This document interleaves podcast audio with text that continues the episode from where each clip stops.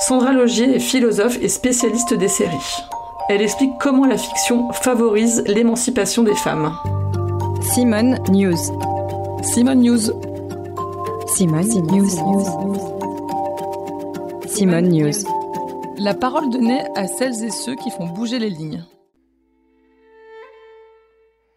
C'est vrai que les séries transforment en fait euh, la vision du monde donc euh, des spectateurs. Et les femmes sont très souvent aussi encouragées par des séries où elles voient des personnages qui arrivent à s'affirmer. C'est dans les séries télévisées d'abord, hein, avant, avant même le cinéma, que les femmes, mais aussi par exemple les Noirs, euh, donc ont été présents. Hein. C'est vrai que le cinéma est très classiquement euh, quand même par des figures masculines. Les séries télévisées se sont développées au moment, euh, en réalité, où les femmes ont commencé à avoir euh, vraiment une part très forte au monde du travail. Et donc, ce qu'on a représenté très souvent dans les séries, et si vous pensez à des séries très classiques comme Urgence, par exemple, ou à La Maison Blanche, qu'est-ce qu'on va montrer? On va montrer des femmes qui sont dans un univers de travail. Et on va euh, montrer en effet euh, ben, des policières, euh, des médecins, des femmes politiques.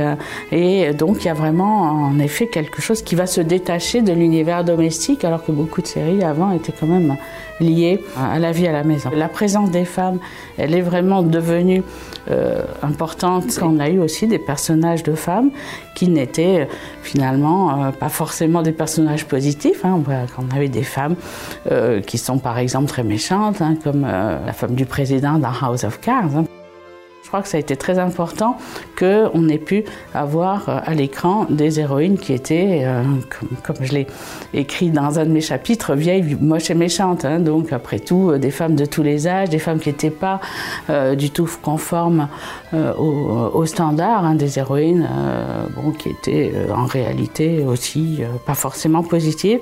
Et je pense que ça aussi, c'est paradoxalement, hein, c'est vraiment un des éléments de la, euh, de, la libération. C'est dans le domaine des séries qu'on a en réalité maintenant les représentations les plus féministes. On peut dire que Girls c'était très féministe, on peut dire que Orange is the New Black, ce sont des séries qui sont euh, en effet très, euh, très féministes. Hein. donc le féminisme passe beaucoup par ces euh, par ces médias-là. Les séries permettent vraiment de faire euh, avancer dans, beaucoup, de, dans beaucoup de domaines. Hein. Je suis peut-être un, peu réticente par rapport à l'idée que les séries seraient juste une sorte de, miroir euh, qui dirait finalement les grandes tendances de la société. Mais elles vont aussi éduquer, transformer et, également peut-être encourager.